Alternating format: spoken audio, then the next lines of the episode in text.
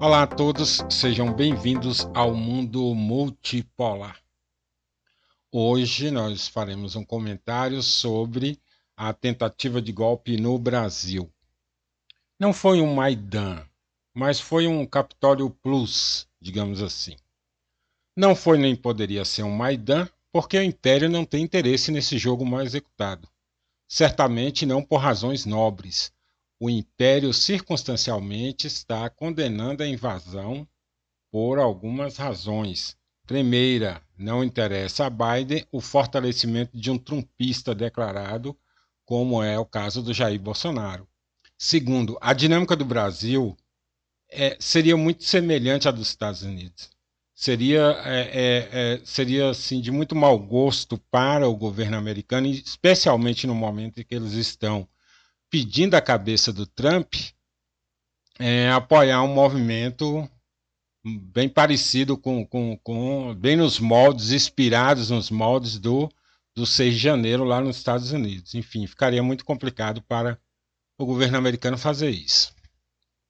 Uma outra razão é que na configuração atual da geopolítica, um desequilíbrio no Brasil seria muito complicado de administrar desviaria recursos, energia, atenção numa região do globo que pode até começar a preocupar, mas não se encontra num ponto crítico. Bem mais urgente é o enrosco na Ucrânia e no Oriente Médio, além da Ásia. Enfim, os Estados Unidos teria, tem mais o que fazer no momento que se ocupar com o problema aqui no Brasil. Mas vamos admitir que esses senhores que idealizaram a tentativa de golpe acreditassem nos fatores internos, então, como condição suficiente para o êxito da sua ação. Eles teriam que contar com uma ilegitimidade inata do governo Lula. Mas não há. Foi um governo legitimamente eleito. Poderia ser o caso de, embora legitimamente eleito, o governo não tivesse apoio social e político o suficiente para se manter mas, como se viu, não é bem esse o caso. Esperava-se, por exemplo, que houvesse um milhão de pessoas em Brasília no momento do golpe. Não aconteceu, tinha lá umas 4 mil pessoas, né? Ah, a ilegitimidade do próprio Lula, que também foi tentada pelo movimento, naufragou. Lula foi absorvido por todos os tribunais, dentro e fora do país. Para além da questão formal, não foi possível materializar a figura de Lula como corrupto. Nada de bens vistosos, nada de contas suspeitas, nada de imóveis a centenas, nada de malas de dinheiro.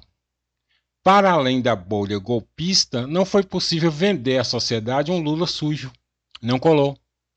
Também se esperava que as Forças Armadas estivessem comprometidas com a sustentação do movimento. De fato, elas foram até um certo ponto.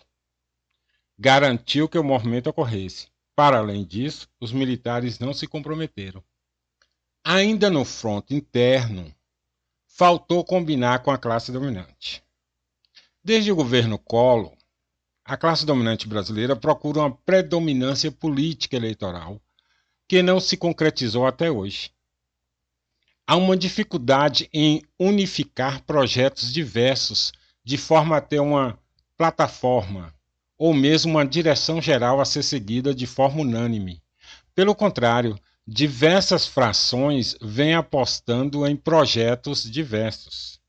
Na ausência de um pro projeto unificador, a classe dominante marchou com Fernando Henrique no primeiro mandato para depois abandoná-lo no segundo mandato.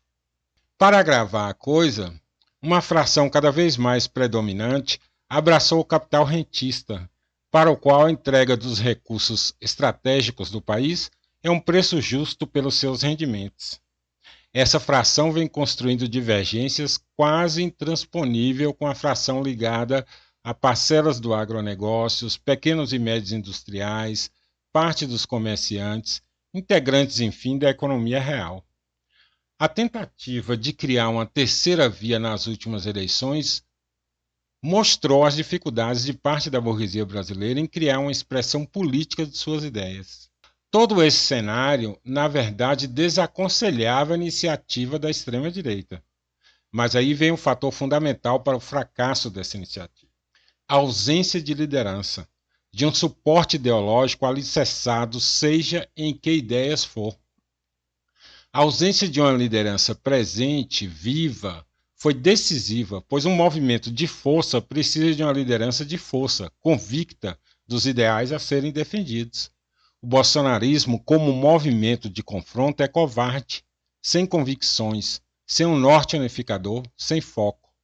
O desfecho do movimento foi o que se está a ver: a unificação dos setores institucionais em torno da garantia da democracia e do governo eleito além de criar uma oportunidade de sufocar a extrema-direita com mecanismos democraticamente previstos em leis.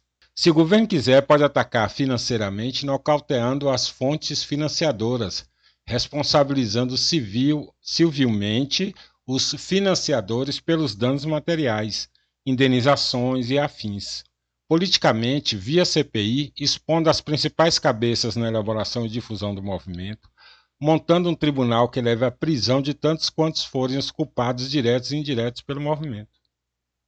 O tempo todo eu me referi ao que aconteceu em Brasília como movimento, aqui nesse comentário, porque de fato foi um movimento golpista, que pelo desfecho, pelo que é, acabou acontecendo, não tem outra caracterização que não seja de terrorismo doméstico.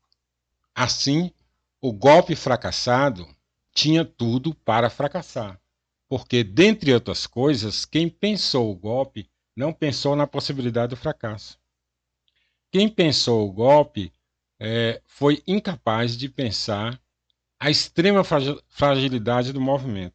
Na verdade, isso é uma dificuldade ideológica e, e cerebral, a incapacidade de elaborar uma estratégia, a, a incapacidade política de construir um movimento. A pressa foi inimiga da perfeição, literalmente, nesse caso. A extrema-direita poderia ter como perspectiva a construção de um partido político e a construção paulatina de um movimento. Em vez disso, optou por é, tentar a todo custo chegar ao poder. E esse foi o seu principal erro. Observando objetivamente, a direita fez a sua jogada. Agora cabe ao governo contra-atacar. E não deixem de conferir todas as notícias sobre o mundo multipolar em nosso blog, o mundo multipolar, tudo junto, blogspot.com. Aguardo vocês por lá. Abraços.